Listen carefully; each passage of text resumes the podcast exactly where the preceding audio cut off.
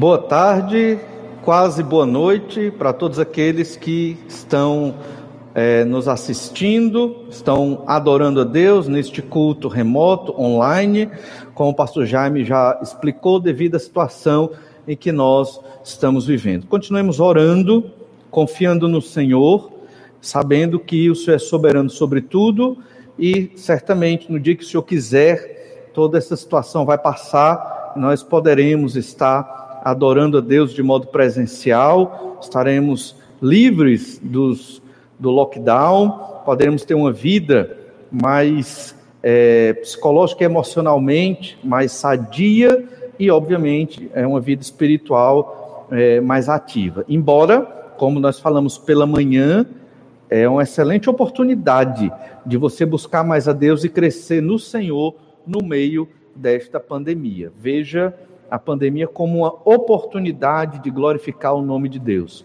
Fácil não é. Sabemos que é difícil para todos nós.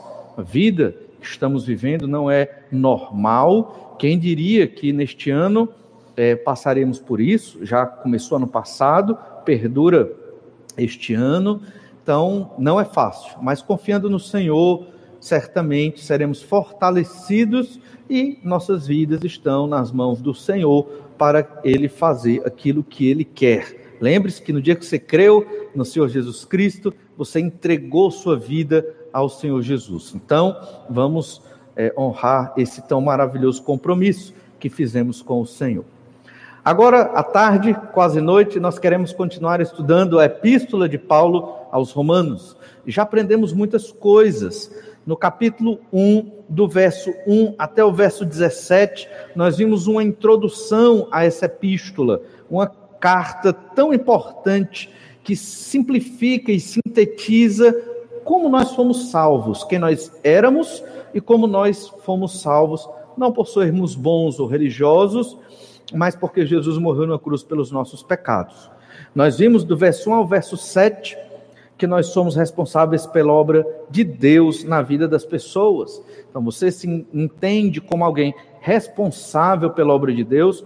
Paulo entendia que essa responsabilidade era dele, por isso ele escreveu essa epístola aos Romanos, porque a partir de Roma ele queria chegar na Espanha para pregar o evangelho naquela localidade da Espanha, nossa atual Espanha de hoje e, e, era o local ermo da antiguidade, era o confim, os confins da terra para o apóstolo Paulo, e o objetivo dele era, era proclamar o evangelho.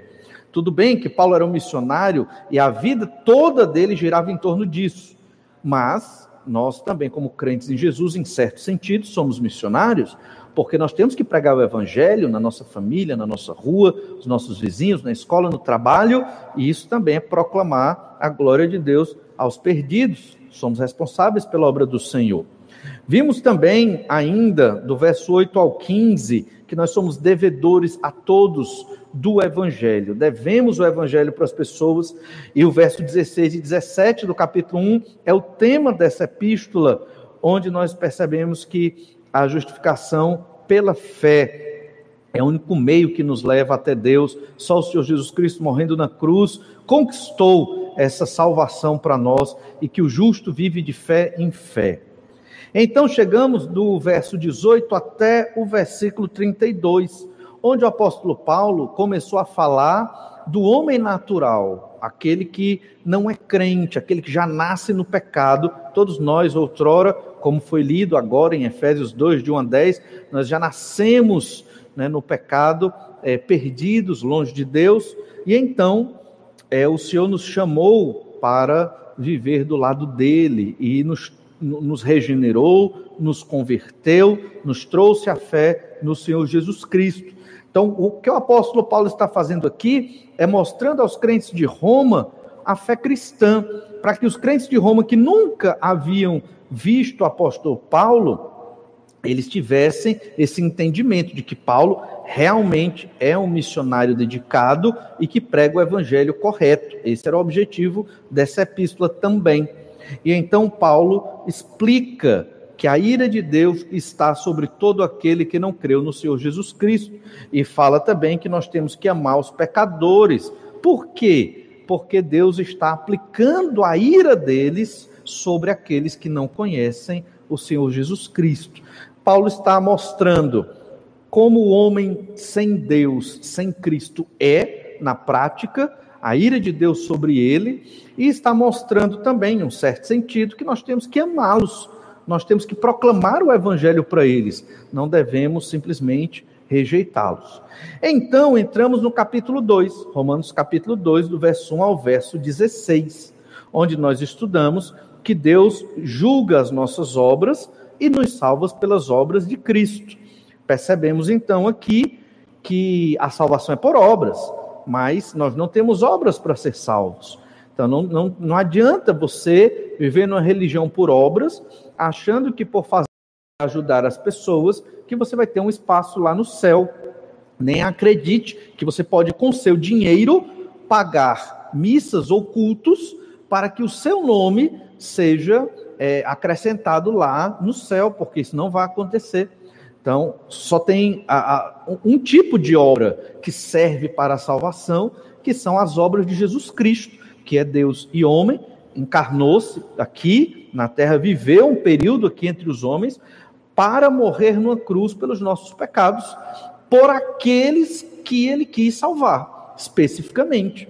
Logo, entendemos que o homem ele é salvo por obras, mas não pelas suas próprias obras. Ele é salvo pelas obras de Jesus Cristo mas é condenado por suas próprias obras.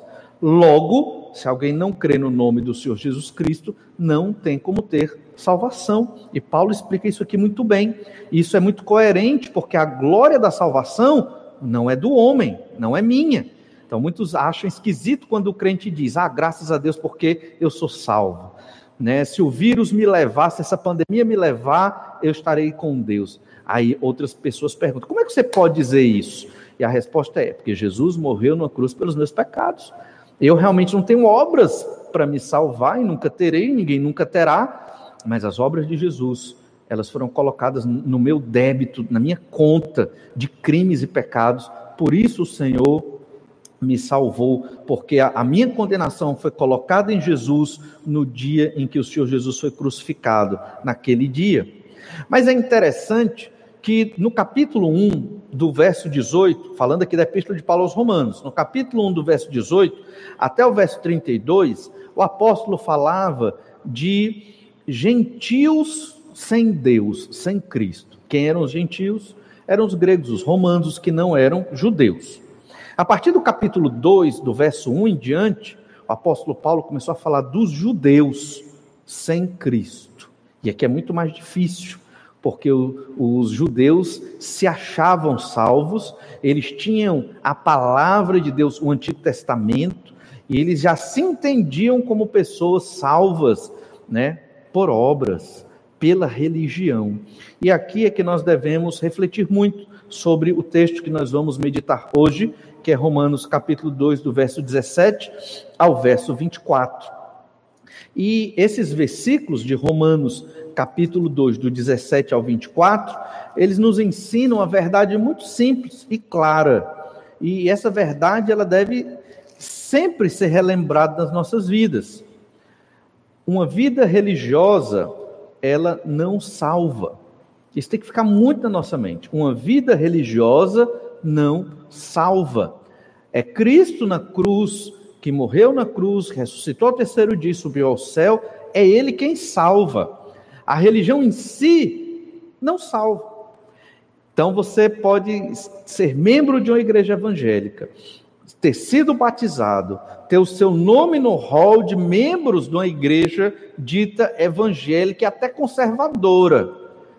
Mas se você não se arrependeu dos pecados e creu no Senhor Jesus como seu único e suficiente Salvador, a sua religião não vai te salvar. Mas, pastor, eu vou para a igreja todos os cultos quando não está em pandemia, né? Eu assisto as transmissões, agora tem que ser assim a aplicação. Eu assisto as transmissões né, dos cultos, não só da nossa igreja, até de outras igrejas. Olha como eu sou um crente fiel. Eu leio a Bíblia, eu oro, eu faço tudo. Então você está dizendo que eu não sou salvo? Não. Estou dizendo que se você não se arrependeu dos seus pecados e clamou para Jesus ser o seu Senhor e Salvador, essas obras é, é, da, que você pratica da religião dita evangélica, ela não vai salvar você. Os judeus, eles passavam exatamente por isso. Eles se achavam o povo escolhido, o povo eleito. E alguns entendiam que não precisava crer em Jesus para a salvação, porque eles já eram salvos, porque eram judeus descendentes de Abraão. Então nós queremos ler esse texto, Romanos 2, do 17 ao 34, é, ao 24, perdão, do 17 ao 24, um texto até curto dentro dos que nós temos estudado, e observar é, como deve ser a nossa vida de salvos diante do Senhor. Diz assim Romanos 2,17: Se, porém, tu, que tens por sobrenome judeu, e repousas na lei, e te glorias em Deus, que conheces a sua vontade e aprovas as coisas excelentes, sendo instruído na lei, que estás persuadido de que és guia dos cegos, luz dos que se encontram em trevas, instrutor de ignorantes, mestre de crianças, tendo na lei a forma da sabedoria e da verdade, tu, pois, que ensinas a outrem, não te ensinas a ti mesmo? Tu que pregas que não se deve furtar e furtas, dizes que não se deve cometer adultério e o cometes, abominas os ídolos e lhes roubas os templos? Tu, que te glorias na lei, desonras a Deus pela transgressão da lei? Pois, como está escrito, o nome de Deus é blasfemado entre os gentios por vossa causa. Os gentios, o perdão, os judeus se achavam salvos, porque eles tinham a lei, tinham os profetas, dele vinham os patriarcas, dele, de, deles descendia o Messias. Então eles se sentiam salvos sem a necessidade de um arrependimento. E o apóstolo Paulo está ensinando aqui que todos são pecadores e carecem da glória de Deus. É o que nós vamos ler lá na frente no capítulo 3, na conclusão desta parte da epístola que trata do homem sem Cristo. Um judeu que tem o Antigo Testamento, que os profetas são judeus, Jesus é judeu, eles têm todas essas regalias, porque os pais dos pais dos pais deles, daquele período do primeiro século, é, tinha uma relação com a revelação de Deus e eles é, não eram salvos? Como assim? Eles se entendiam como salvos. E Paulo diz: não, não eram. Se não crê em Jesus como Senhor e Salvador e não se arrependerem dos seus pecados, não tem como ser salvos. Mas por que então uma vida religiosa não salva o homem pecador? Por quê? porque uma vida religiosa não nos livra da condenação dos nossos pecados. E vamos observar nesses versículos do ensino do apóstolo Paulo três respostas. Mas antes de tudo, deixe-me explicar que toda religião que não é fundamentada na Bíblia Sagrada e no Senhor Jesus Cristo é uma religião, é um sistema religioso baseado em obras, em mérito humano. Toda religião ou fé baseada em mérito humano não é a religião verdadeira. Qualquer que seja que você pensar, se o homem tem que fazer algo para chegar a Deus, quer seja um sacrifício próprio, quer seja uma punição, uma penitência, ou até obras de caridade, ou o que quer que seja que esse homem tem que fazer para chegar a Deus e ter esta salvação de uma condenação, ou ir para um estágio de vida melhor numa outra vida, saiba que esse sistema religioso é condenado pela Bíblia Sagrada e pelo Senhor nosso Deus, que é o único Deus. Não tem aquela ideia de que ah, tem um Deus e todas as religiões convergem a esse Deus. Isso não existe. Isso é uma manobra da pós-modernidade para poder arruinar a mensagem da Bíblia. A Bíblia ela é exclusivista. Só tem um tipo de fé. Ah, então você está dizendo que é só a fé evangélica? Não. Estou dizendo que é a fé bíblica que confessa Jesus como Senhor e Salvador. Tem igreja evangélica que passa longe da Bíblia. Mas se a igreja evangélica que você congrega proclama Jesus como e Salvador, como diz na Escritura, entende que a Bíblia é a palavra de Deus, entende que não há outro meio de salvação, a não ser pelo reconhecimento de pecado, arrependimento, confissão de pecado e fé no Senhor Jesus Cristo, que morreu numa cruz pelos nossos pecados, então esta igreja é uma igreja que está de acordo com a palavra de Deus. Na década de 70, década de 80, nós poderíamos dizer que a igreja batista é uma igreja boa, a igreja presbiteriana é uma igreja boa, e nós poderíamos ter isso em mente. e outras igrejas muito boas. No século XXI, é, é, esse discurso pós-moderno da fé evangélica foi tão solapado por tantas verdades que você não pode garantir que toda igreja batista é boa, nem que toda igreja presbiteriana é boa, nem que toda igreja congregacional é boa. A gente não sabe. A gente sabe quando vai na igreja e vê como é que aquela igreja funciona. Né? Os rótulos foram esvaziados, infelizmente. É, é fruto do relativismo da verdade da época em que vivemos. Então, temos que congregar numa igreja, mesmo que virtualmente nesse momento, que proclama a fé genuína no Senhor Jesus Cristo, baseada exatamente na salvação pela fé, justificação pela fé, onde Jesus conquistou essa justiça para nós ao morrer na cruz, não uma justificação por obras, que é o que esses sistemas religiosos oferecem, que é uma salvação pelo mérito próprio. Os judeus tinham isso na cabeça deles, que porque eles descendiam de Abraão, já eram salvos, né? já estavam livres de qualquer condenação, e Paulo está dizendo: olha, assim como o gentil sem Cristo é condenado porque é idólatra, porque perverte, perverte os costumes naturais do homem e da mulher, porque comete pecados grotescos. O judeu, com a lei de Moisés, circuncidado oitavo dia, da tribo de Benjamim, qualquer que seja a tribo, se esse judeu não se arrepender de pecados e crer no Senhor Jesus, ele também não pode ser salvo. É o que Paulo está dizendo aqui claramente três respostas do porquê que uma vida religiosa não salva. Somente, uma vida religiosa somente. Primeira, porque numa vida religiosa nós escondemos uma. Quando eu falo vida religiosa, eu não estou dizendo que o crente não deve ter uma vida é, de constante santificação. Claro que devemos ter, mas entenda, eu estou falando de uma vida religiosa para a salvação uma pessoa que acredita que fazendo os rituais da igreja, qualquer que seja, será salvo. Então, quando você faz isso, você está escondendo o seu pecado atrás de um rótulo religioso. Então, essa é a primeira resposta. Escondemos os pecados atrás de rótulos religiosos. Irmão, é mais fácil você ter uma vida de religioso, apresentar obras de religião, o que são essas obras? É quando você está na igreja carregando sua Bíblia, é quando você não falta um culto, é quando você está cantando todos os hinos. Você pode estar fazendo tudo isso. Tem até uma função dentro da igreja, um ministério, é, serve em alguma área da igreja, em algum departamento. Você pode estar fazendo tudo isso e achar que por conta disso você vai ser salvo, porque você está fazendo as obras corretas.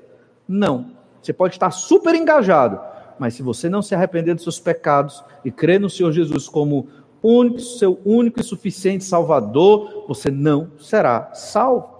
Então, o judeu achava que pela vida religiosa que ele levava, por essas obras da religião judaica, do judaísmo da época, eles seriam salvos. Olhe Romanos 2,17.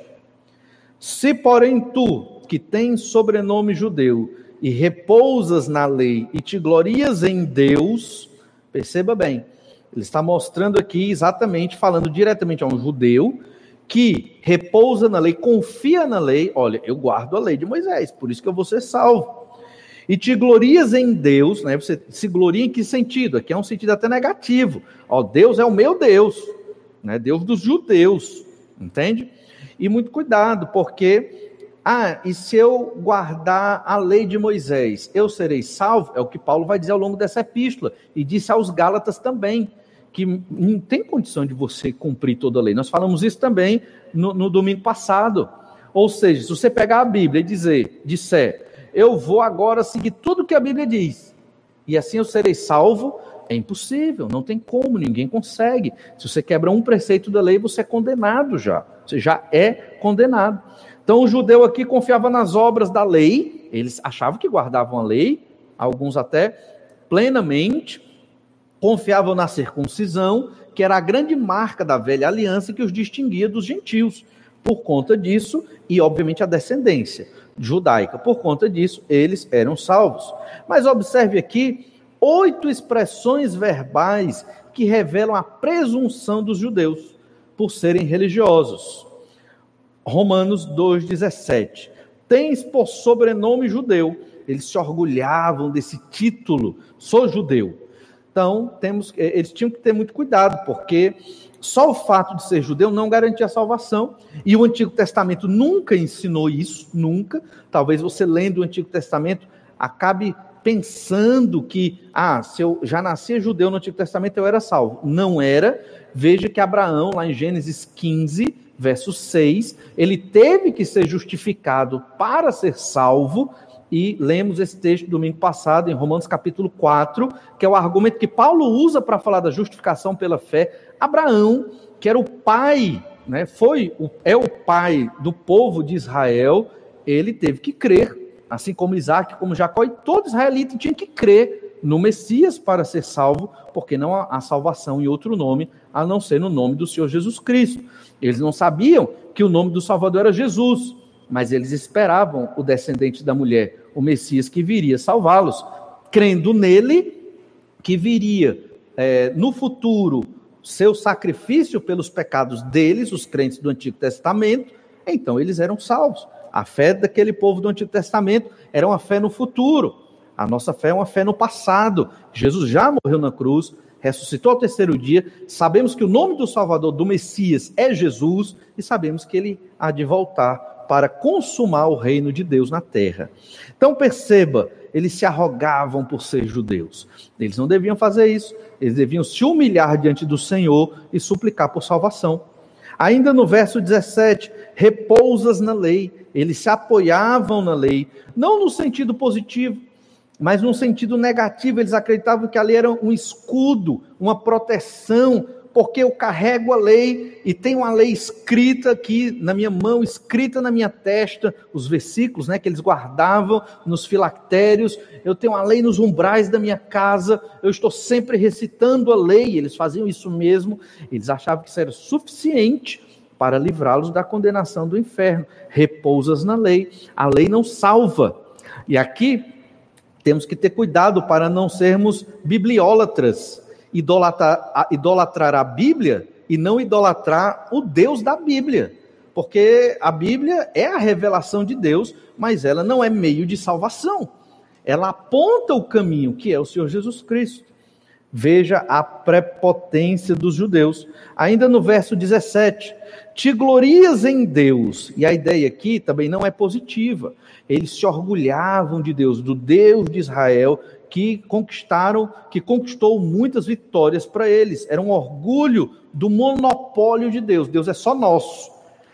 Obviamente, os judeus aqui do primeiro século não eram os mesmos judeus de outras partes do Antigo Testamento, porque o Salmo 96 e outros salmos nos mostram que os judeus tinham que proclamar a salvação do Senhor nas nações. Né? Profetas como Jonas teve que proclamar a salvação de Deus lá nos ninivitas. Haviam outras nações convertidas, não era só Israel, e a função de Israel como um povo convertido era de anunciar a glória de Deus às nações para que Deus salvasse muitos destas nações.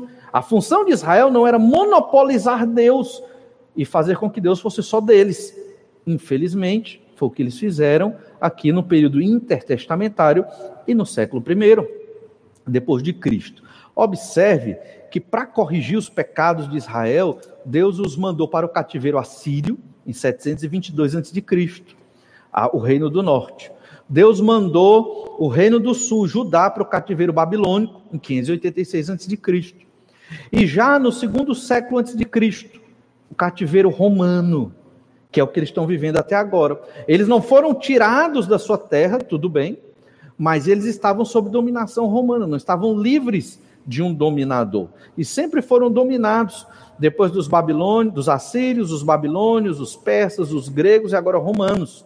Perceba como Deus puniu a nação de Israel para que eles acordassem dessa cegueira espiritual, achando que Deus, o Senhor, era um monopólio deles. Olha o verso 18, Romanos 2:18, que conheces a sua vontade e aprovas as coisas excelentes, sendo instruído na lei. O povo judeu foi instruído na lei, não soube usar bem essa instrução, mas foi instruído na lei. O povo aprovava as coisas excelentes, ou seja, o que era superior, o que era melhor. Eles tinham esse conhecimento.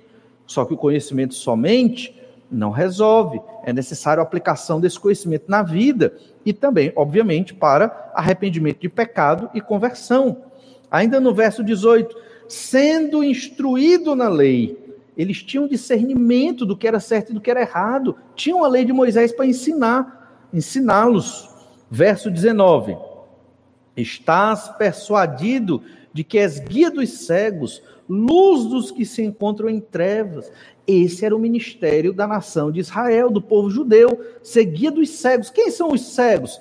Quem não tem a lei de Moisés, quem não tem a revelação de Deus. Eles, eles deveriam ser o povo a nação que instruía a humanidade na palavra de Deus. É, se a humanidade, as outras nações iam seguir ou não, obra do Espírito Santo do Senhor. Mas eles, eles tinham esse potencial, eles tinham essa instrução, eles tinham essa missão e não estavam fazendo. Luz dos que se encontram em trevas, citando Isaías 9 aqui. Então, Israel era luz para as trevas do mundo, mas não estavam fazendo isso, estavam é, encastelados dentro do seu judaísmo e nem permitiam que os outros entrassem, nem queriam expandir esta mensagem. Eles viraram uma seita, achando que só judeu era salvo, só judeu e, e quem se tornasse judaizante segundo os preceitos que eles criaram ali do judaísmo, que o judaísmo, já falamos disso outras vezes, do primeiro século, que Paulo aqui está tratando, que Jesus também tratou nos evangelhos, não é a fé do Israel crente do Antigo Testamento. Não é. É uma corrupção da fé do Antigo Testamento misturado com ensinos helenistas, é um sincretismo. Não, daí vieram fariseus, saduceus e vários partidos político-religiosos dentro do Israel do primeiro século. Mas entenda, não é a mesma fé de Moisés, dos profetas lá no Antigo Testamento. E então, este povo, que era para ser guia de cegos e luz no meio das trevas, não estava se preocupando em proclamar a salvação, mas em conquistar a sua salvação através dos rituais do judaísmo. Olha ainda Romanos 2, verso 20. Instrutor de ignorantes, mestre de crianças, tendo na lei a forma da sabedoria e da verdade os judeus deveriam instruir as pessoas na palavra de Deus. Tinha, o evangelho estava lá no Antigo Testamento, num outro formato, sim, mas estava lá. É, é o que nós entendemos como um pré ou proto-evangelho. Acreditamos até que o livro do profeta Isaías, por exemplo, é, é como se fosse um quinto evangelho, é um evangelho do Antigo Testamento, de tanto que fala do Messias. Mas eles não se aplicavam a isso. Eles estavam pensando somente em si. Instrutor de ignorantes é a ideia de pessoas que ensinam a palavra de Deus aos que não são judeus. Mestre de crianças, referindo-se ao ensino das crianças também, segundo a palavra do Senhor, os bebês até espirituais, pensando nos futuros novos convertidos. Essa era a missão do povo de Deus, porque eles tinham na lei, verso 20, a forma da sabedoria e da verdade. Era assim que eles deveriam proceder, era assim que eles deveriam viver. Mas veja, eles não viviam dessa forma, eles eram presunçosos, achando que na sua religiosidade eles seriam salvos por suas próprias obras, guardando a lei de Moisés. Mas se você for observar bem, no, na instrução dos rabinos, eles diziam isso, que a salvação era pela lei. Mas eles tinham uma exceção caso se quebre alguma das estipulações, o Senhor haveria de ter misericórdia. Eles pensavam assim, mas baseado em quê? No fato de que eles eram judeus. Né? Isso se aplicava estritamente aos judeus desta forma. Os judeus, então, eles possuíam tudo para ser o povo de Deus. Possuíam tudo. Olha Romanos capítulo 9, verso 2. Paulo novamente é, enfatiza isso. Romanos 9, verso 2. Tenho grande tristeza, incessante dor no coração. Paulo dizendo, porque eu mesmo desejaria ser anátema, separado de Cristo por amor de meus irmãos, meus compatriotas, segundo a carne. São israelitas, Pertence-lhes a adoção e também a glória, as alianças, a legislação, o culto e as promessas. Deles são os patriarcas, e também deles descende Cristo segundo a carne, o qual é sobre todos, Deus bendito, para todos sempre. Amém. Ou seja, Paulo está dizendo: vocês têm tudo, mas me dói no coração porque vocês estão perdidos. Tem tudo, mas estão perdidos. Isso é muito importante para os nossos dias atuais, onde uma pessoa acha que é salva por ser evangélica. Uma pessoa acha que recebeu a salvação por estar numa igreja. Isso é perpetuado, é um discurso comum no meio evangélico. E isso não é verdade.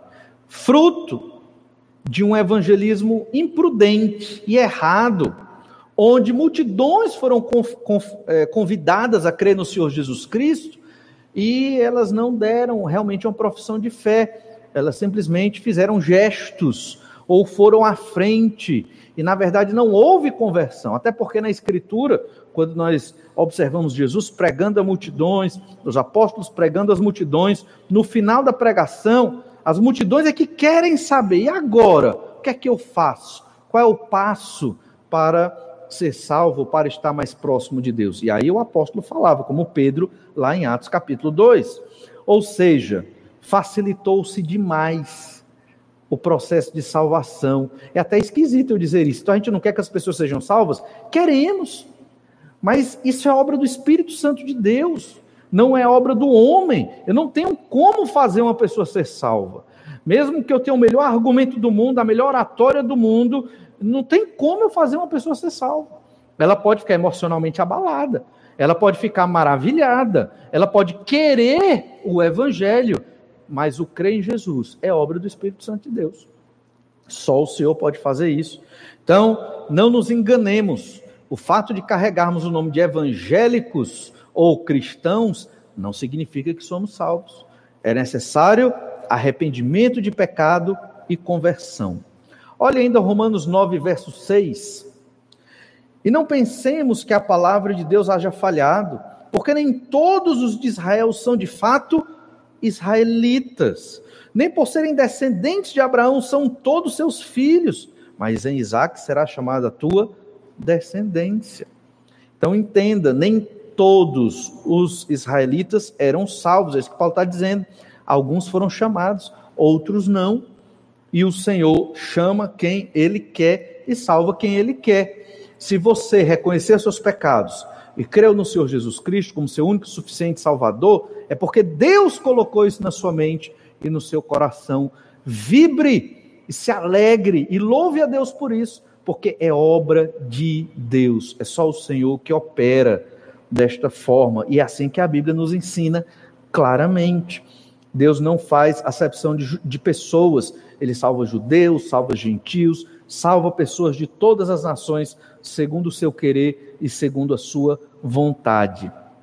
E o outro detalhe interessante é que o judeu ele tinha a lei, ele lia a lei, mas ele não era salvo. Muitos deles não eram crentes, não, não tinham sido salvos pelo Senhor Jesus Cristo. Adoravam a lei e viviam numa ética da lei de Moisés, mas sem fé no Deus da lei de Moisés. E Paulo captou isso muito bem no capítulo 10, verso 1, Romanos 10, 1. Olha o que diz aqui. Irmãos, a boa vontade do meu coração e a minha súplica a Deus a favor deles são para que sejam salvos, porque lhes dou testemunho de que eles têm zelo por Deus, porém não com entendimento. Porquanto, desconhecendo a justiça de Deus, e procurando estabelecer a sua própria, não se sujeitaram a que vem de Deus. Eles têm zelo de Deus, mas não com entendimento. Muitas pessoas religiosas têm zelo de Deus ou por Deus. De alguma forma estão atrás de Deus, talvez com motivos errados. Quem segue as igrejas da teologia da prosperidade está atrás de Deus com motivos errados não está atrás de Deus por amor a Deus, para a glória de Deus, por gratidão a Deus, por arrependimento de pecado e por busca de salvação. Está atrás de Deus como se Deus fosse o gênio da lâmpada que vai resolver os seus problemas terrenos. Isso é a teologia da prosperidade.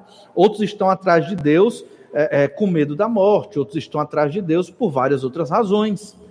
Quando, na verdade, a motivação correta vem do próprio Deus, é Ele que vem a nós, nós não temos como sozinhos buscar a Deus. Paulo vai enfatizar isso também mais à frente, no capítulo 3.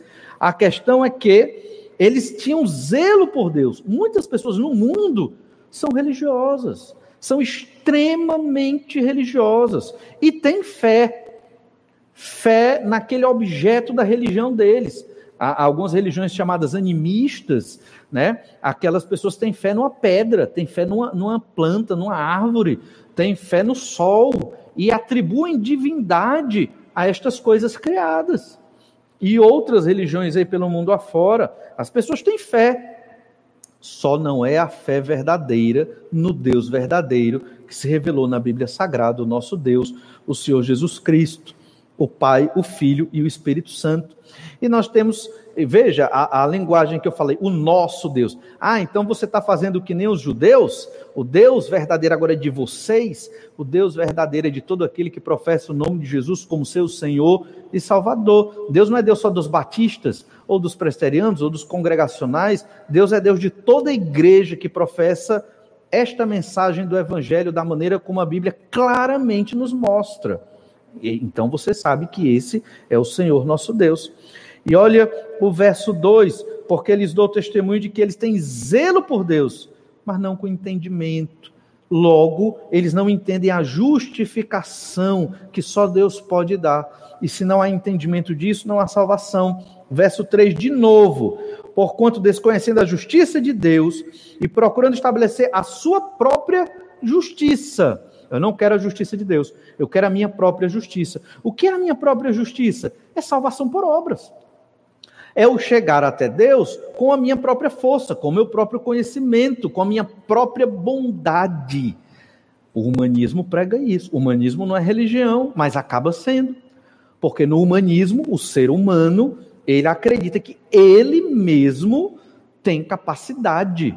Ele transforma o mundo, ele vence a pandemia, ele tem o um controle sobre as coisas. Isso é uma ilusão, mas o humanismo prega isso. O humanismo, de uma maneira bem lata, bem extensa, prega isso e estabelece a sua própria justiça. As religiões que se fundamentam em sistemas de salvação por obras acreditam nisso, como o judaísmo do primeiro século e todas as religiões que nós temos hoje. Sua própria justiça. Se nós confiamos na nossa própria justiça, o que é isso? Nas nossas próprias obras, na nossa própria bondade, estamos perdidos. Não há salvação. E entenda, você pode ter grande zelo por Deus. Um Deus que você criou na sua mente, o Deus da sua religião, ou outro Deus que qualquer que seja. Você pode até chegar ao ponto de fazer coisas horríveis com você mesmo por amor a essa, esse Deus. Existem religiões que fazem isso, mas isso não significa que você está chegando a uma salvação ou que esta religião é verdadeira. Pelo contrário, esses que não se sujeitaram a justiça que vem de Deus, estão perdidos. Estão perdidos. Essa é a primeira verdade, então. É a primeira resposta. Por que uma religião por obras né, não salva? Por quê? Porque nós escondemos os, os nossos pecados atrás de um rótulo religioso. Eu falo nós aqui, mas nós que cremos em Jesus não, não participamos disso. Já fomos salvos pelo sangue do Senhor Jesus Cristo. Mas isso se aplica a todo aquele que vive uma religião por obras. Ou pode se aplicar também àquele evangélico que está numa igreja evangélica e que acha que porque frequenta uma igreja, carrega uma Bíblia, é salvo. Não. É necessário arrependimento e confissão de pecados. Não confie nos rótulos é, é, da religião. Sou religioso, por isso eu estou mais perto de Deus. Não é assim que funciona. E muitos confundem é, estar perto de Deus com tranquilidade. Muitos servos de Deus, inclusive o Senhor Jesus Cristo, próprio Filho de Deus, segunda pessoa da Trindade, sofreu agonias para fazer a vontade de Deus Perceba bem, só o fato de eu sentir paz e tranquilidade na vida não quer dizer que eu estou do lado de Deus. O que é que garante que eu estou do lado de Deus? Bíblia Sagrada, como estamos estudando hoje. Ela me dá o norte, ela me dá o caminho para eu entender que o que eu estou fazendo é a vontade de Deus para os salvos em Cristo Jesus. Mas, então, estamos observando esse texto onde uma vida religiosa somente ela não salva. Estamos observando essa primeira resposta, porque com a vida religiosa, somente a vida religiosa nos salva. Porque com a vida religiosa nós escondemos nossos pecados através de um rótulo religioso, era o que os judeus estavam fazendo no primeiro século, escondendo né, os seus pecados, não confessavam seus pecados como deveriam aos pés de Cristo, e se escondiam através da descendência de Abraão e da circuncisão e da lei de Moisés. Agora, olha a segunda resposta. Envergonhamos o nome de Deus quando estamos vivendo somente uma vida religiosa e não há uma conversão genuína. Nós envergonhamos o nome de Deus. Olha o versículo 21 e o verso 22. Tu, pois, que ensinas a outrem, não te ensinas a ti mesmo? Tu que pregas que não se deve furtar, furtas? Dizes que não se deve cometer adultério e cometes, abominas os ídolos e lhes roubas os templos.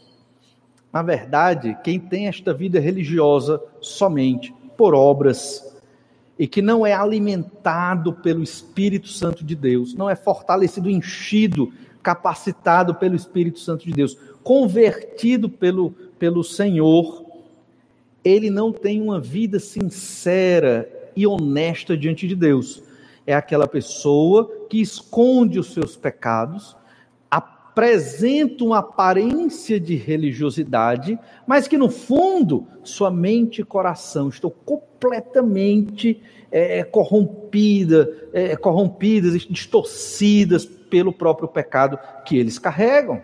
Porque, olha, irmãos, não tem como viver o evangelho sem conversão.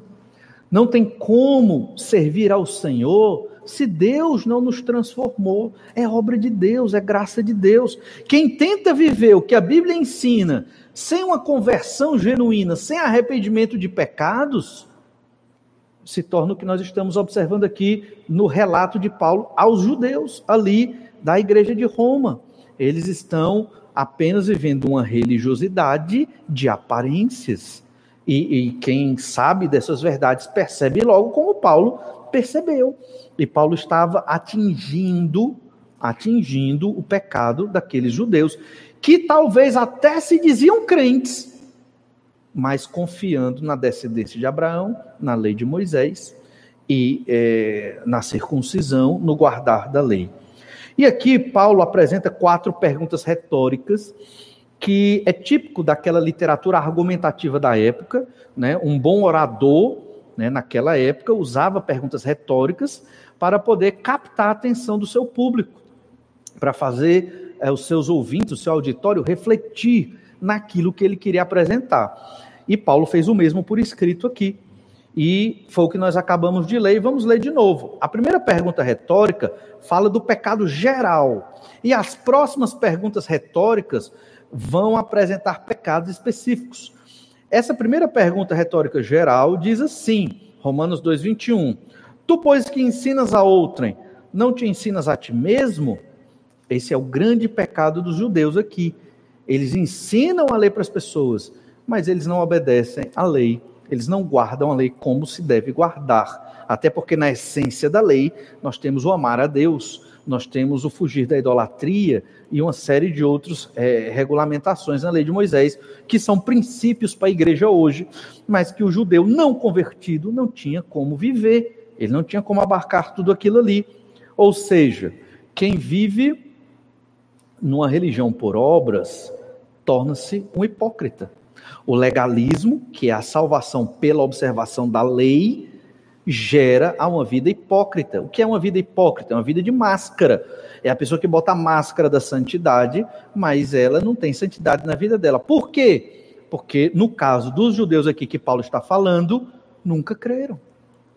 E aí você faz o inverso para se avaliar. Se minha vida é de hipocrisia no meio de uma igreja, a primeira coisa que eu tenho que pensar é: será que eu criei no Senhor Jesus Cristo como meu Senhor e Salvador? Será que verdadeiramente eu me arrependi dos meus pecados? Ou será que eu entrei na igreja evangélica como os meus amigos entraram, fui na onda e esqueci desse pequeno detalhe chamado arrependimento de pecados e conversão? Será que isso aconteceu? Então, é o que nós temos que pensar. Às vezes você está na igreja, olha, irmão, isso acontece com pastores, com diáconos, com irmãos consagrados, ou pelo menos que parecem consagrados, com liderança, com todo crente. Isso, eu disse, acontece, mas isso pode acontecer. Temos relatos de pastores e, e, e grandes homens que chegaram a se converter muito depois, porque eles vieram, chegaram naquela posição por um outro caminho, que não o da conversão genuína. Então é necessário que se você eu não vou nem me incluir porque eu tenho convicção de mim. Mas se você, por acaso, vive uma vida cristã de fachada, olha, arrependa-se, confesse o seu pecado e busque ao Senhor e viva uma vida cristã genuína, viva uma vida, redundantemente falando, né, cristã genuína para a honra e a glória de Deus, baseado na justificação pela fé que é o que o apóstolo Paulo está apresentando aqui. Você percebe então por que, que é, Lutero, ao estudar essa epístola, não só Romanos 1, 16, 17, mas toda a epístola aos Romanos, ele se chocou. Quando ele estudou a fundo a epístola, ele percebeu: ó, oh, está falando de mim.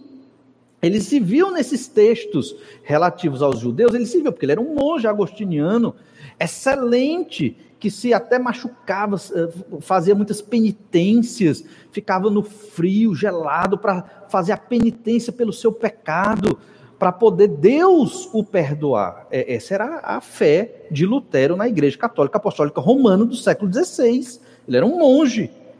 Até o dia em que ele, lendo essa epístola, teve os seus olhos abertos e a graça de Deus o atingiu e ele creu no Senhor Jesus como único suficiente Salvador. E aí ele divulgou mais ainda a doutrina da justificação pela fé, outrora e ainda hoje escondida pela Igreja Católica Apostólica Romana. Escondida não, negada, negada por esta dita igreja. Observe então as outras perguntas retóricas que vão explicar essa pergunta retórica maior que acabamos de ler. Pergunta retórica é uma pergunta que a resposta está implícita. Normalmente é sim. Olha Romanos 2,21. Tu que pregas que não se deve furtar e furtas. Então, esse é o que crê na salvação por obras. Ele prega uma coisa e vive outra. Romanos 2,22. Dizes que não se deve cometer adultério e o cometes. E os judeus, Jesus combateu muito isso nos evangelhos, eles criaram um sistema para ter vários casamentos. Por qualquer falha, erro, que nem era erro da esposa, o judeu lavrava uma carta de divórcio, dava para a esposa, e aquela carta de divórcio na cabeça dele, obviamente ele interpretando errado a lei de Moisés, ele acreditava que estava livre para casar de novo. E aí ele casava de novo. Aí ficava com aquela esposa um tempo, quando a esposa cometia outra falha, às vezes nem era uma falha, é, mas para ele era, lavrava uma carta de divórcio e despedia a esposa. Aí casava com outra esposa. E os judeus faziam isso direto no século I, acreditando que estavam guardando a lei de Moisés, né, com relação a, a não cometer adultério, e viviam em adultério. Então, como podes você dizer que não se deve cometer adultério e você comete? Mas isso é típico de quem? Dos não convertidos. Os não convertidos vivem assim. Eles ensinam uma ética que eles mesmos não conseguem viver. É necessário o poder de Deus, a, a palavra de Deus, para nos manter firmes na nossa fé no Senhor, em obediência a Deus. Ainda, Romanos 2, 22, a parte B. Abominas, abominas os ídolos e lhes roubas os templos. E aqui Flávio Josefos, na sua obra é, histórica, fala dos escândalos de judeus roubando os tesouros dos templos dos gentios idólatras. E trazendo para si. Como pode? Se você abomina a idolatria, por que pega o tesouro deles? Além de que muitos judeus também acabavam roubando o tesouro do templo, que era o caso dos sacerdotes. Recentemente, recentemente, 30 anos atrás, foi descoberto pela arqueologia o palácio do sumo sacerdote de Israel, lá no século I. Era um palácio. Como é que ele conseguiu aquilo? Roubando o tesouro né, do templo. Para ele, eram ricos. E Jesus, quando pregava o evangelho, ameaçava o domínio dos saduceus, de onde vinham os sacerdotes, e dos fariseus também. Por isso que eles se juntaram para condenar o Senhor Jesus Cristo, mesmo que com mentiras. Olha ainda Romanos 2, 23. Tu que te glorias na lei, desonras a Deus pela transgressão da lei. Como é que você se gloria de ter Deus, o Deus de Israel, seu único Deus? Você tem o um monopólio de Deus e você destrói, envergonha Deus, quebrando a lei. Como pode? E eles quebravam porque eles construíam leis humanas, baseadas na lei de Moisés, que deturpavam a lei de Moisés. Olhe, veja como alguém que não é convertido, povo judeu aqui do primeiro século, que usava a Bíblia, o Antigo Testamento, cometeram atrocidades. Eles cometeram um anti-evangelho, ou seja, só ter a Bíblia, sem ter o Espírito de Deus, não funciona. Muitas denominações que se dizem evangélicas carregam a Bíblia, mas não representam Deus. Não representam Deus. Muito cuidado com as mensagens que se ouve na internet. Podemos ouvir mensagens de todo tipo de denominação por aí, e às vezes será que o que se está ensinando é a verdade da Escritura? Como eu disse no início, hoje não se sabe mais qual igreja batista prega a Bíblia, qual igreja batista não prega a Bíblia? Isso não é só no Brasil, é nos Estados Unidos, na Europa praticamente não tem mais evangelho, né? Então, temos que ter muito cuidado. Veja que é preciso esforço para ser coerente naquilo que nós aprendemos com relação à Bíblia e pregamos. Paulo diz isso lá em 1 Coríntios 9, 27. Mas esmurro o meu corpo e o reduzo à escravidão, para que, tendo pregado a outros, não venha eu mesmo a ser desqualificado. Um crente, ele pensa assim: eu vou fazer de tudo para que eu não seja desqualificado com relação à Bíblia. Eu vou me esforçar, não para ser salvo, mas para agradar o Senhor, meu Deus. Interessante que já ouvi essa, eh, o que eu vou dizer aqui, essa pergunta, essa afirmação, várias vezes na minha vida cristã. Em vários momentos diferentes da minha vida, eu ouvi, antes de ser pastor, como pastor, quando uma pessoa chega e diz assim: eu ouvi de crentes e de não crentes, né? Ah, se eu sou eleito, se eu sou salvo, significa que agora eu posso fazer o pecado que eu quiser, porque eu não vou para o inferno. Olha que coisa boa! Por que vocês não fazem isso, vocês que são crentes, né? Então essa pessoa falou assim. Quem fala isso, né? Essa ideia que agora eu sou salvo e agora eu posso viver o pecado que eu quiser, eu posso ir para shows, posso ir para bebedeiras, posso fazer o que eu quiser, que eu não vou perder minha salvação. Quem fala isso?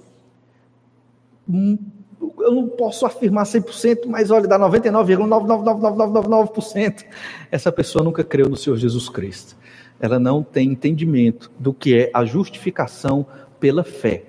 Porque quem creu em Jesus entende que o pecado destrói e não quer viver nos pecados. É o que Paulo está dizendo aqui. Vou ler de novo, 1 Coríntios 9, 27. Mas esmurro o meu corpo e o reduzo à escravidão, para que, tendo pregado a outros, não venha eu mesmo a ser desqualificado. Então, viver em santidade, sabemos que não é fácil, porque o nosso pecado é profundo, mas sabemos que por obras não somos salvos vamos nos aplicar a uma vida de santidade para agradar a Deus, ao ponto de termos uma disciplina severa na nossa vida. Óbvio que aqui Paulo está usando a metáfora, ele não se esmurrava literalmente, mas alguns chegam e dizem assim: ah, por que, que a tua igreja não deixa tu fazer isso? Tua igreja não deixa tu fazer aquilo? Quando alguém perguntar isso para você, você diga o seguinte: não, não é minha igreja que proíbe, é o Senhor meu Deus que não gosta. Aí você diz assim para essa pessoa. E você diz mais: e por amor ao Senhor, meu Deus, que me salvou, eu estou disposto a rejeitar tudo que for preciso para que eu não envergonhe o nome dele, eu não quero envergonhar o nome do Senhor meu Deus. Tudo isso que falamos, irmãos, aqui se encaixa muito bem no mandamento, né? Onde nós não devemos tomar o nome de Deus em vão. Tomar ali é um verbo no hebraico que significa carregar. Não devemos carregar o nome de Deus em vão. É o que Paulo está querendo aqui. Os judeus carregavam o nome de Deus de modo que envergonhava Deus. Era o povo, tinham tudo, tinham os profetas, tinha a lei, o, o Messias descendia deles, mas eles envergonhavam Deus. E nós, crentes no Senhor Jesus Cristo, é aqui que temos que pensar em nós. Esta é a aplicação para nós. Como nós carregamos Deus na nossa vida? Estamos envergonhando Deus com o nosso procedimento, com a nossa falta de fé? Estamos envergonhando Deus porque não obedecemos ao Senhor como deveríamos, não para a salvação, sabemos disso, somos justificados pela fé em Cristo, mas obedecendo a Deus porque Deus é digno, ele merece toda a nossa obediência. E quando você achar que chegou no ápice da obediência, saiba que ainda falta muito para agradarmos o Senhor nosso Deus. E então em Romanos 24 nós lemos: Pois, como está escrito, o nome de Deus é blasfemado entre os gentios por vossa causa. E Paulo aqui estava se dirigindo diretamente a judeus. Você entende agora porque que Paulo foi perseguido, levado preso em Atos 21, 22, né? Lá em Jerusalém. E ele apelou para ser julgado por César, exatamente porque ele tocou na ferida do povo judeu. E você acha que eles se arrependeram? Talvez um ou outro, alguns tenham crido, se arrependido e crido em Jesus, acredito eu, mas a, a, a, liderança do povo, a grande maioria dos judeus, ficou com ódio de Paulo, porque Paulo atingiu o pecado deles. Romanos 2,24 de novo, pois como está escrito, o nome de Deus é blasfemado entre os gentios por vossa causa. O povo de Deus que deveria proclamar a mensagem de salvação, falava outra mensagem completamente diferente, um anti-evangelho, evangelho das obras, da hipocrisia, que não é evangelho. Então, por que, que uma religião é, é, somente, uma religião de obras, não nos salva? Porque nós envergonhamos o nome, se envergonha o nome de Deus através destas religiões que acreditam que a obra humana leva à salvação. Isso só gera vergonha ao nome de Deus. Quantos que se dizem cristãos, um nome que deveria ser próprio nosso, dos crentes, mas quantos que se dizem cristãos não tem nada a ver com Cristo? Acreditam em salvação por obras e pervertem, na verdade, o Evangelho, envergonham o nome de Deus. E uma última resposta é que aqueles que é, vivem, dizem-se crentes ou cristãos, e vivem numa religião somente, religião de obras, eles estão encenando uma vida cristã. Ou seja, eles vivem uma mentira cristã, ou é uma mentirosa vida cristã. É encenação, não é verdade.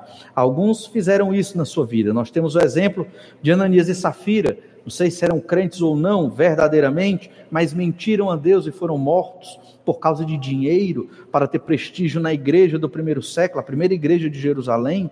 Eles encenaram e mentiram, a vida de mentira. O próprio Pedro, antes de se tornar o grande pregador, negou Jesus, encenando uma mentira ali. Creio que Pedro era salvo, sim, como testifica na Bíblia. O próprio Jonas, que não queria cumprir sua missão e fugiu para isso. Na verdade, Jonas não chegou nem a ensinar, né? É, encenar. Ele declaradamente rejeitou viver a vida que Deus tinha para ele. E o Senhor Jesus Cristo nos ensina como é terrível viver essa vida mentirosa, uma encenação de vida cristã. Lá em Lucas, capítulo 6, verso 39, o Senhor Jesus nos fala, né, de uma história onde apresenta essa vida mentirosa daqueles que se dizem crentes, mas na verdade não são até mesmo no formato de parábola aqui. Lucas capítulo 6, verso 39. Jesus nos fala que uma vida mentirosa não enxerga os seus próprios erros e ensina os outros, mas não enxerga os seus próprios erros. E aí você deve observar o que Jesus está dizendo aqui. Olha Lucas 6,39. Propôs-lhes também uma parábola. Pode, pode, porventura, um cego guiar a outro cego? Não cairão ambos no barranco? O discípulo não está acima do seu mestre, todo aquele, porém, que for bem instruído será como o seu mestre. Jesus estava proclamando isso para os judeus, os mesmos judeus que Paulo também estava escrevendo aqui, mostrando que esses judeus estavam vivendo uma vida mentirosa, uma vida de encenação. Pode é, um cego guiar outro? Não pode, é impossível. Um cego vai levar outro para o abismo. Uma vida mentirosa não reconhece os seus próprios erros. Lucas 6,41. Olha o que diz. Porque vês tu o argueiro no olho de teu irmão? Porque não reparas na trave que está no teu próprio? Como poderás dizer a teu irmão: Deixa, irmão, que eu tire o argueiro do teu olho, não vendo tu mesmo a trave que está no teu? Hipócrita, tira primeiro a trave do teu olho, e então verás claramente para tirar o argueiro que está no olho de teu irmão. Aquele que não é transformado pelo poder de Deus, mas vive somente uma religião de obras, sem uma fé transformadora, ele vive assim, ele não, não percebe seu erro. Você pode mostrar o erro na frente da pessoa e ela não reconhece o seu erro, não vê o seu pecado, mas vê no dos outros, mas não o seu próprio. Avalie-se para que você não esteja nessa situação. Uma vida mentirosa, somente de religião, não produz bons frutos. Olha Lucas 6,43. Não há árvore boa que dê mau fruto, nem tampouco árvore má que dê bom fruto, porquanto cada árvore é conhecida pelo seu próprio fruto.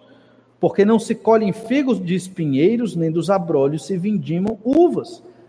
Quem vive só da religião, só das obras mortas ali, não tem fruto. É aquele que se diz crente e não perdoa, não ama, não tem misericórdia, não ama os perdidos. É aquele que se diz crente, mas só pensa em si, no seu próprio ventre, na sua própria vida, se está feliz. Essa é a preocupação daquele que não tem Jesus como Senhor e Salvador. Não produz frutos, é uma vida cristã mentirosa. Quem é crente tem fruto. Quem é crente guia os cegos à salvação. Quem é crente sabe ajudar o irmão a vencer os seus pecados. Mas quem não é crente não faz nada disso. Jesus claramente está ensinando. E Paulo, obviamente, conhece essas verdades e aplica no texto que nós estamos trabalhando em Romanos capítulo 2. Olhe ainda, uma vida mentirosa não produz um bom tesouro. Lucas 6,45. O homem bom do bom tesouro do coração tira o bem, e o mal do mau tesouro tira o mal, porque a boca fala do que está cheio o coração. Ou seja, como você que é só religioso vai tirar uma palavra boa da Bíblia da sua boca? Não vai tirar. Por quê? Porque você não crê em Jesus. Mas se você é crente no seu Jesus Cristo, a palavra sai. Você entende a verdade e você explica a Escritura para as pessoas. A boca fala do que está cheio o coração. O que é que você muito fala na sua vida? O que é que mais te interessa na vida? Observe, se avalie.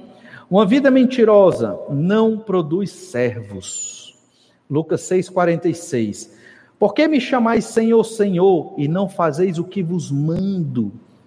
Quantos crentes chegam na igreja, se ajoelham, cantam o Senhor Jesus e balançam os braços, aquela coisa, e aquele fervor, mas quando é para obedecer Jesus.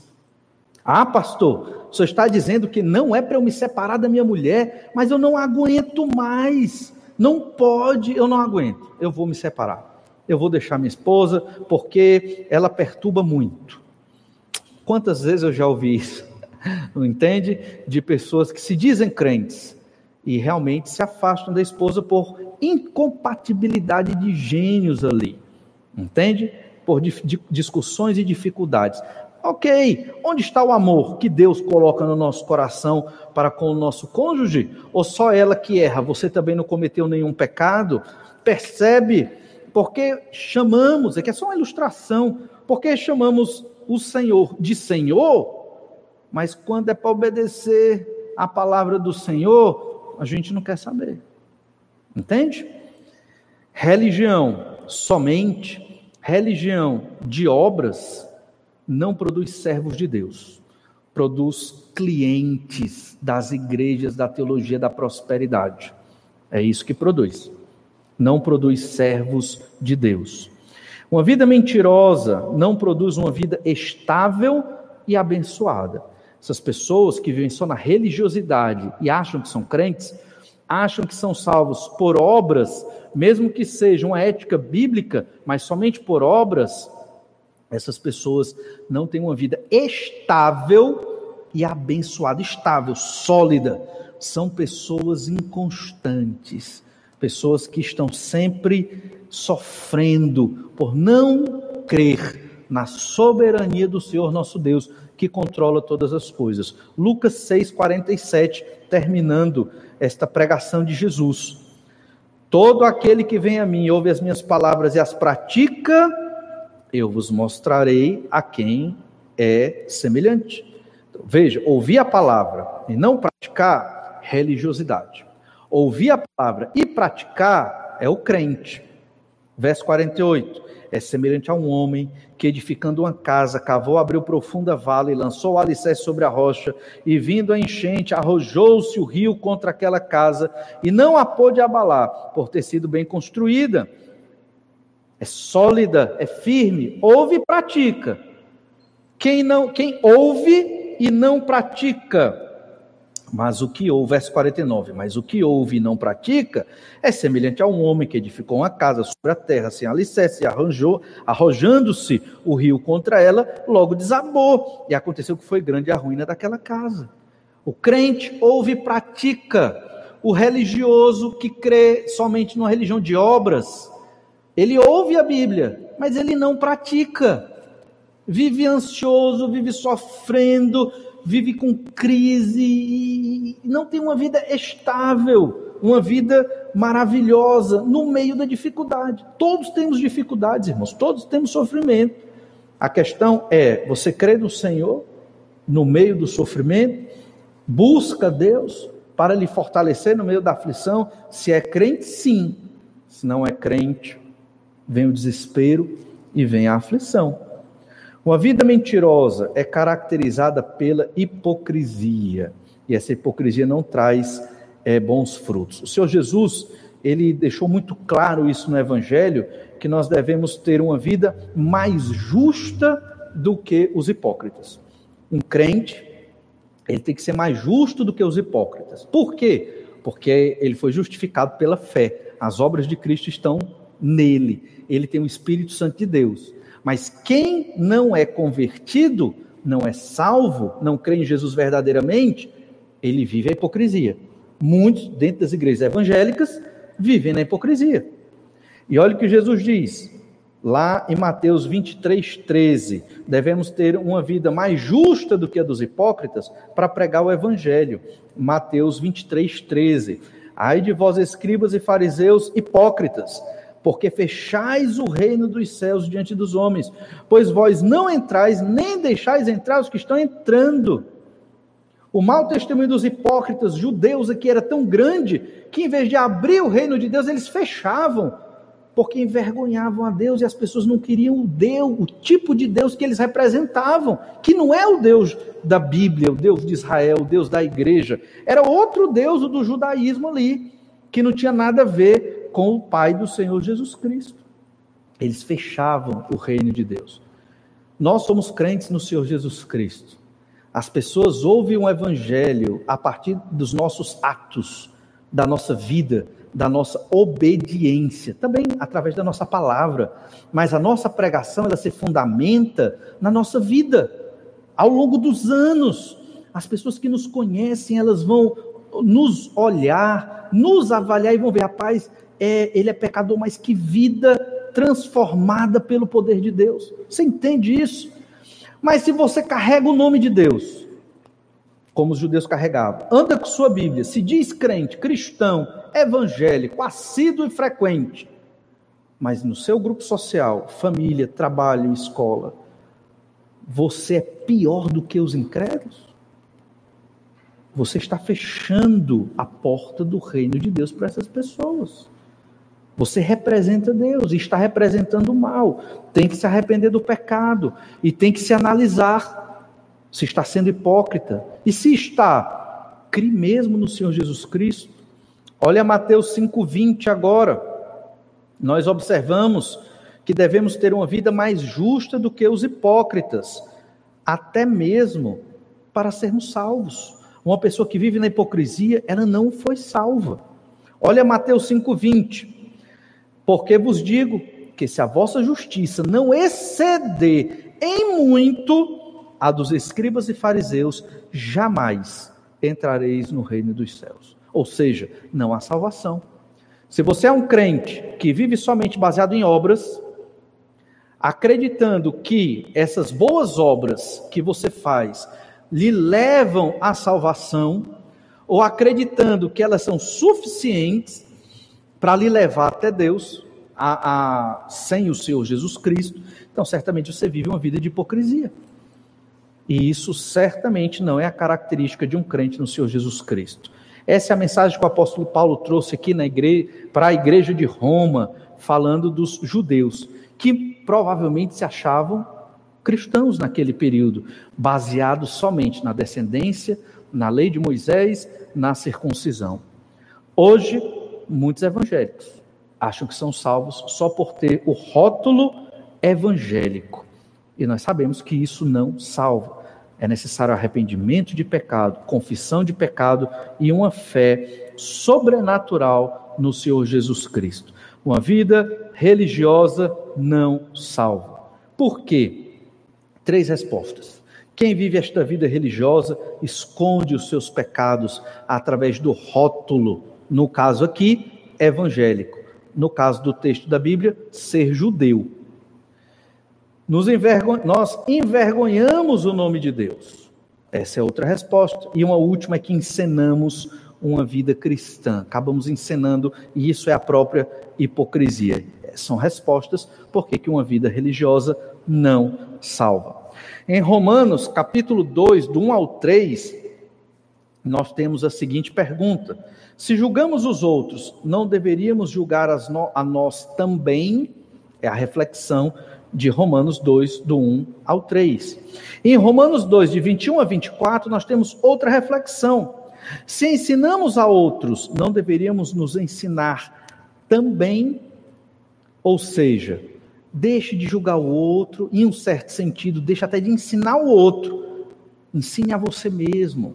Aprenda o Evangelho, entenda os fundamentos da sua fé, avalie-se e reflita se realmente sua vida está alicerçada no Senhor Jesus Cristo, que é a rocha. Porque se está, então você tem que produzir frutos, você é guia de cegos, você é luz no meio das trevas, você é um embaixador do Senhor Jesus Cristo, um servo de Deus para proclamar a salvação do Senhor Jesus Cristo. E você tem que fazer tudo isso para agradar a esse Senhor tão maravilhoso que te livrou da condenação do inferno.